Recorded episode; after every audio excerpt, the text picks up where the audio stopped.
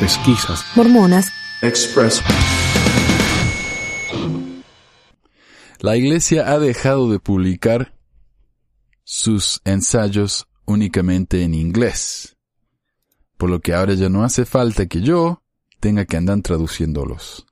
Por lo tanto, mi sección de pesquisas mormonas express había quedado obsoleta. Pero le he encontrado un nuevo uso. Hablar de temas cortos, breves, que me gustaría presentarles. Y este es el primero de una serie que va a durar por lo, que dure el programa, hasta que me jubile. Y este es acerca de la palabra sabiduría. Sabiduría. Espero que les guste y pronto vamos a tener otro episodio de la duración característica de una hora más o menos, dos. Así que hasta entonces. El tema del día.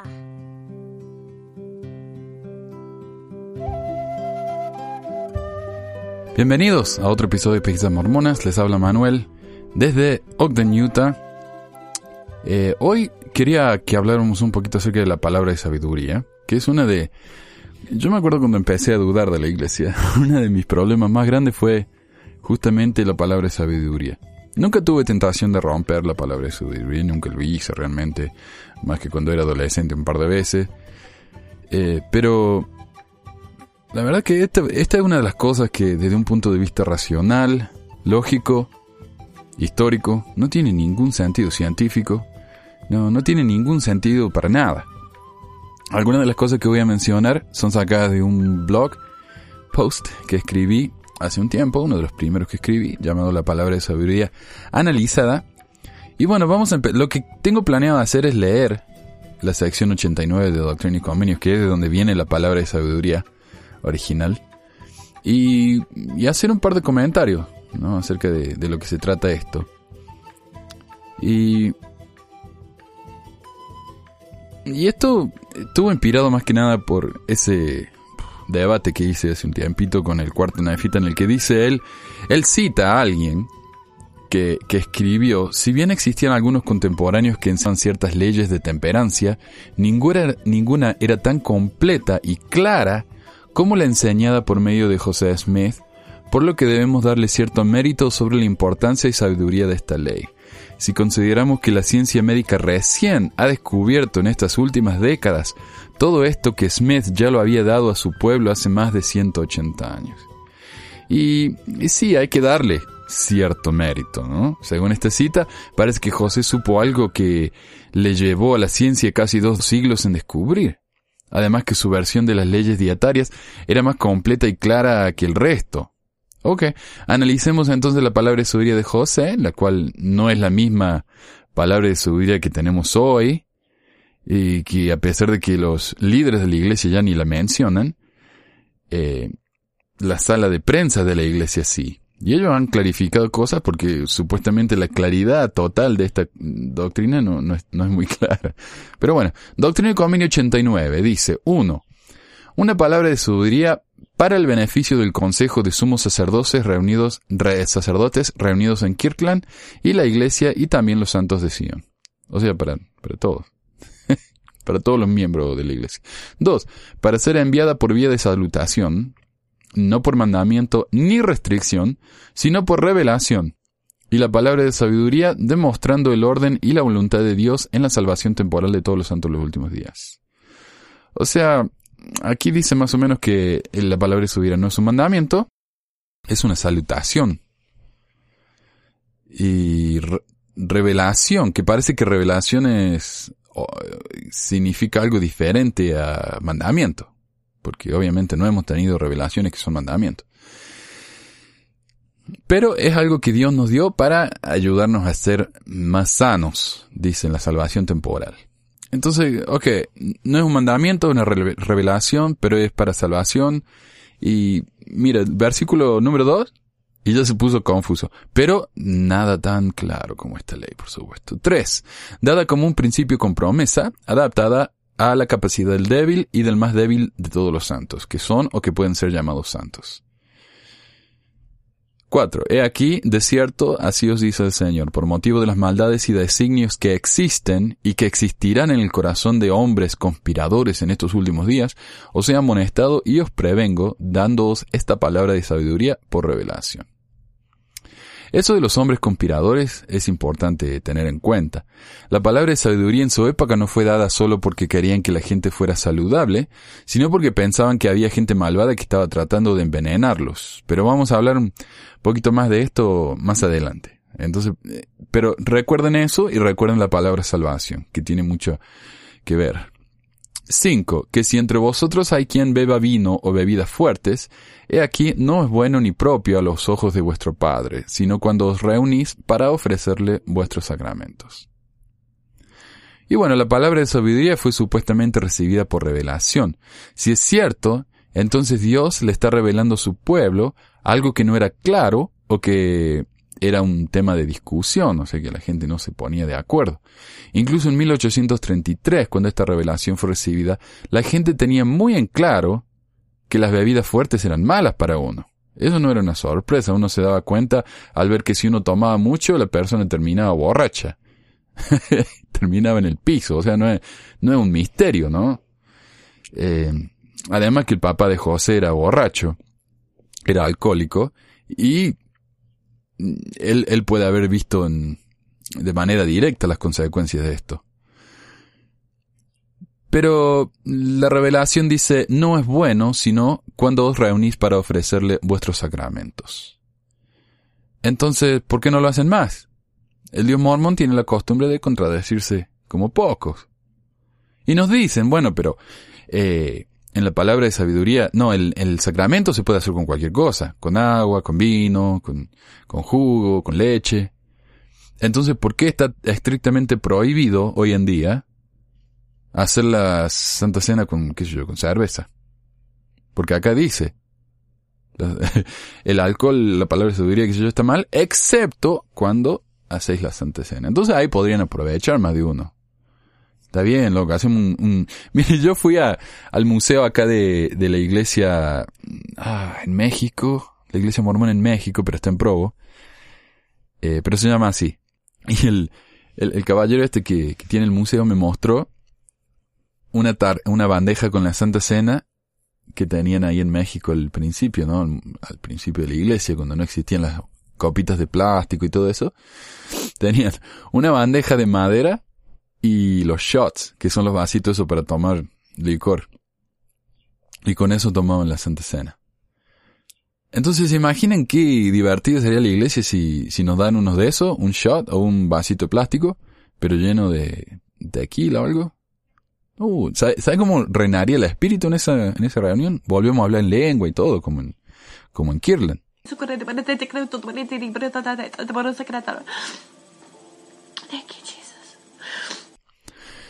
Pero bueno, ya, ya, ya me fui. A ver, pero ya que mi interés principal es la historia, digo yo, revisemos un poco el ambiente social de la, en la época de José Smith.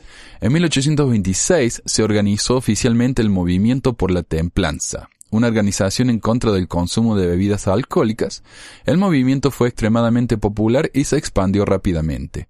No solo eso, sino que el movimiento destruyó una distillería en Kirtland en febrero de 1833 un mes antes de que, y en el mismo lugar donde, la revelación fue recibida. En resumen, el consejo sobre las bebidas fuertes de la palabra de sabiduría no es nada nuevo ni muy revelador. Pero bueno, versículo 6. Y aquí, esto debe ser vino. Sí, vino puro de la uva de la vid de vuestra propia hechura. El vino entonces no está prohibido por la palabra de sabiduría. Los mormones modernos dicen que esto quiere decir que el vino referido en las escrituras es en realidad jugo de uva. Pero si fuera jugo de uva, entonces habría dicho jugo de uva. Pero no di, pero no, dice vino, muy claramente. Y deletreado correctamente y todo, ¿ve? B corta y N O. Sabemos, por ejemplo, que Noé tomó vino y se emborrachó, al punto que se paseó desnudo en frente de su familia. Por suerte para él, en esa época no habían cámaras digitales, Polaroid, Facebook, Snapchat. No sé, si Noé hubiera tomado jugo de uva, como dice acá los mormones que, que es el vino de la Biblia, eh, se hubiera ahorrado una humillación o dos, para siempre, porque hasta hoy sabemos lo que hizo.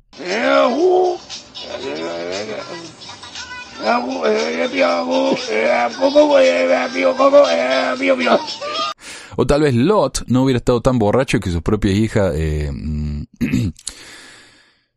pero bueno, mantengamos la cosa apta para todos públicos. Eh, es también entonces interesante notar que las escrituras dice de vuestra propia hechura.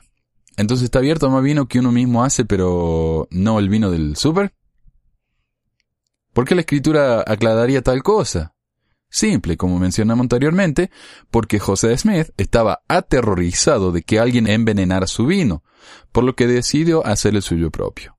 Hasta que convenientemente el señor cambió de opinión, aclarando la confusión que él mismo causó, y le dijo a José que podía tomar agua, tan, fanta, leche con chocolate o lo que le pareciera más práctico, ahí en Doctrina y Convenio 27, 1 al 2. Y yo cuando estaba en Chile, la gente hacía su propia chicha. Sacaban la jugo de manzana y lo dejaban fermentar y buenísimo. Así que supongo que la gente en Chile, entonces cuando toma su chicha casera, está todo bien. Pero bueno, en conclusión, gracias a la paranoia de Smith, hoy los mormones tienen el sacramento más aburrido del mundo. 7. Y además, las bebidas fuertes no son para el vientre, sino para el lavamiento de vuestros cuerpos. Así que la próxima vez que vayan a comprar jabón, pidan que, le den el que esté hecho con tequila o vodka, porque, ah, porque si no están rompiendo la ley de palabras greca. 8. Y además el tabaco no es para el cuerpo ni para el vientre, y no es bueno para el hombre, sino que es una hierba para magulladuras y para todo ganado enfermo que se ha de usar con juicio y destreza. El tabaco es un asco, así que concuerdo. Aunque Smith no fue el primero en descubrir esto. En 1826, siete años antes de esta revelación, la forma pura de nicotina fue descubierta y poco después los científicos se dieron cuenta que era un veneno peligroso. Además, el movimiento de la vida limpia, comenzado en 1830, también estaba en contra del tabaco. Sylvester Graham, un, un pastor estadounidense ordenado en 1826 y creador de las Graham Crackers, que son una galleta acá muy popular en Gringolandia. Tenía una ley dietaria mucho más completa y mucho más sistemática que Smith. Él también estaba en contra del alcohol, el tabaco, el consumo excesivo de carne. De hecho, fue uno de los vegetarianos más famosos de su época. Y mucho más. Tal vez Graham fue el que realmente recibió la inspiración de Dios y no José. 9. Y además, las bebidas calientes no son para el cuerpo ni para el vientre. Esta parece ser la única parte de la palabra sabiduría que los mormones modernos realmente cumplen, aunque es difícil entender lo que quiere decir. No solamente dice té y café, sino bebidas calientes. Esto ha tenido varias interpretaciones a lo largo de la historia de la Iglesia. El 7 de abril de 1868, por ejemplo, el apóstol mormón George Buchanan dijo que el chocolate caliente y la sopa estaban prohibidas porque son bebidas y son calientes. Y esto está en el diario de discurso, volumen 12, página 221 y 223. Y el otro día cuando lo comenté en Facebook, ah, el diario de discurso, eso no es oficial. Pero para los mormones nada es oficial. A menos que concuerde con lo que creen ellos. O sea que si un miembro de la primera presidencia hablando en la conferencia guardado en un libro que la iglesia todavía usa. Not official. Y bueno, ¿qué se le va a hacer? Sin embargo, eh, siguiendo esta lógica, quiere decir que el café y el té frío sí están bien. Porque no es por la cafeína. La iglesia aclaró eso la otra, la otra vuelta en, en, el sitio web, Mormon, como en Newsroom. Eh, dijeron, no, no es la cafeína, es el café y el té. Pero el café y el té caliente. ¿El café y el té frío también entonces? No, pero es clarísimo esta ley, clarísima. Ok, por años fue considerado que este versículo se refería a las bebidas con cafeína, por lo que muchos mormones se rehusaron a tomar Coca-Cola y otras bebidas semejantes, aunque nunca en mi vida probé la coca caliente y tampoco tengo intención de hacerlo. Pero la iglesia hace dos años, y acá está lo que le acabo de decir, clarificó que el mandamiento se refiere exclusivamente al té y al café. Un artículo interesantísimo publicado en Mormon Matters revela que la palabra de sabiduría hubiera sido mucho más útil y profética para los mormones del siglo XIX si hubiera incluido la instrucción de usar solo agua limpia y de deshacerse de la basura en una manera adecuada. De hecho, las bebidas calientes y algunas bebidas alcohólicas habrían salvado la vida de muchos mormones de la época si lo hubieran bebido en lugar de las aguas insalubres de Nauvoo, de los planos y de Utah. Hoy sabemos que hervir el agua es una manera de desinfectarla. Además, por milenios la gente sobrevivió bebiendo cerveza, ya que el proceso de preparación elimina la mayoría de los elementos tóxicos en el agua. De hecho, un estudio reciente demuestra que la cerveza en general es más saludable que el agua. Así que eso de que la ciencia médica recién ha reconocido en estas últimas décadas todo esto que Smith ya lo había dado a su pueblo hace más de 180 años, sorry, pero eso no es cierto. Versículo 10. Y además de cierto os digo que Dios ha dispuesto toda hierba saludable para la constitución, naturaleza y uso del hombre 11. Cada hierba en su sazón y cada fruta en su sazón, todas estas para usarse con prudencia y acción de gracias. Ahora, si no saben lo que quiere decir esto, acá se los aclaro yo para que no sigan rompiendo la ley de, la palabra suduría, manga de inicuos y paganos. Dice, definición de sazón, femenino, punto de estado de madurez de las cosas. Así que si estaban pensando comer una manzana verde o una banana marrón, piénselo de nuevo o no van a ir al cielo, porque todo tiene que estar comido en su estado de madurez.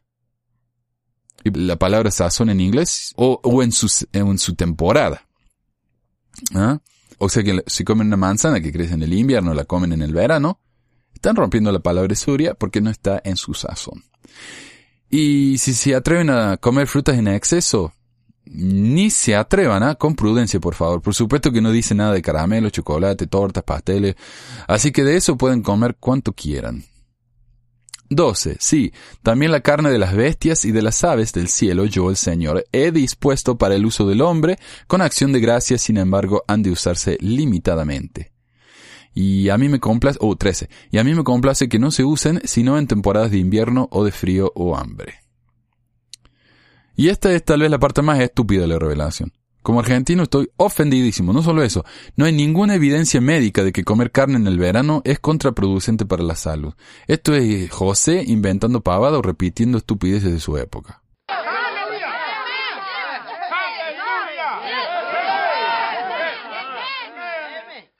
14. Se ha dispuesto todo grano para el uso del hombre y de las bestias, como sostén de la vida, no solamente para el hombre, sino de las bestias del campo, las aves del cielo y todo animal silvestre que corre o se arrastra sobre la tierra. No hace falta una revelación para darse cuenta de esto, pero ok, buen punto, José. 15. Y a estos Dios los ha hecho para el uso del hombre solo en tiempos de carestía y hambruna extrema. ¿Leyeron bien? Los granos solo se pueden comer en tiempos de hambre extrema. ¿Dónde está el artículo o las monografías sobre esto en los periodos científicos que recién acaban de descubrir? Uh, pero este José era un vidente, profeta revelador, qué bárbaro, qué bueno. 16. Todo grano es bueno para alimentar al hombre, así como, el, eh, como también el fruto de la vid, lo que produce fruto, ya sea dentro de la tierra, ya sea arriba de la tierra. Otra vez, no hace falta darse cuenta de esto por medio de una revelación, pero bueno. 17. Sin embargo, el trigo para el hombre, el maíz para el buey, así que no me comen más maíz, por favor. La avena para el caballo, no me comen más, más avena, por favor. El centeno para las aves, puercos y toda bestia del campo. Y la cebada para todo animal útil y para bebidas moderadas, así como también otros granos. En otras palabras, las personas no deben comer maíz, avena, centeno ni cebada y otros granos, a menos que estas últimas estén preparadas en bebidas. Quiz. ¿Qué bebida te echa con cebada y otros granos? Porque son para los animales y la ciencia moderna obviamente verifica esto, por supu. Y 18. Y todos los santos que se acuerden de guardar y hacer estas cosas, rindiendo obediencia a los mandamientos, recibirán salud en el ombligo y médula, eh, médula en los huesos. Es cierto, por 25 años, mientras obedecí la palabra de sabiduría, tuve el ombligo más sano que tuve el placer de conocer. No revise los ombligos de otros, pero el mío, oh, una, una belleza, un lujo, che. 19. Y hallarán sabiduría y grandes tesoros de conocimientos y tesoros escondidos. 20. Y correrán sin fatigarse y andarán sin desmayar. Mm. No mis vecinos, pero eh, para escuchar más de esto, continúen oyendo, por favor. 21. Y yo al Señor les prometo que el ángel destructor pasará de ellos como de los hijos de Israel y no los matará. Amén.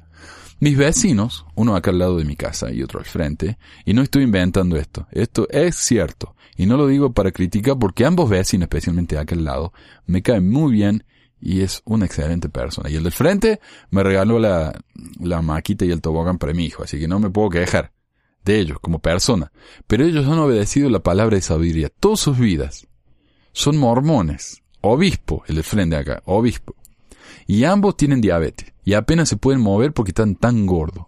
El del frente solo puede andar en, en camioneta, porque en auto no entra.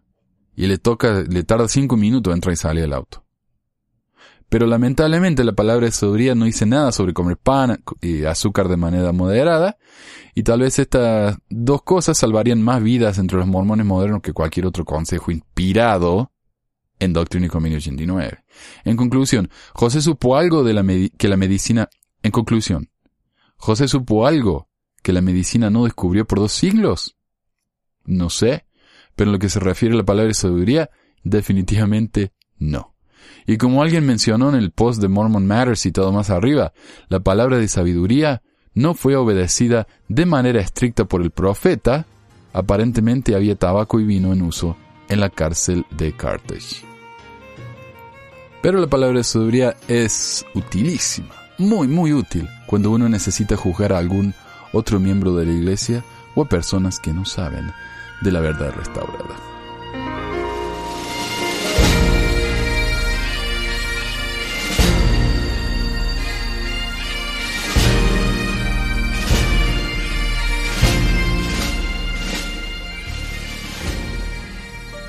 Gracias por escucharnos en otra edición de Pesquisas Mormonas. Recuerden de enviar sus comentarios, preguntas y sugerencias a manuel.pesquisasmormonas.com o de unirse a nuestros grupos de Facebook, Google de ver nuestros videos en YouTube o de recibir nuestras actualizaciones en Twitter.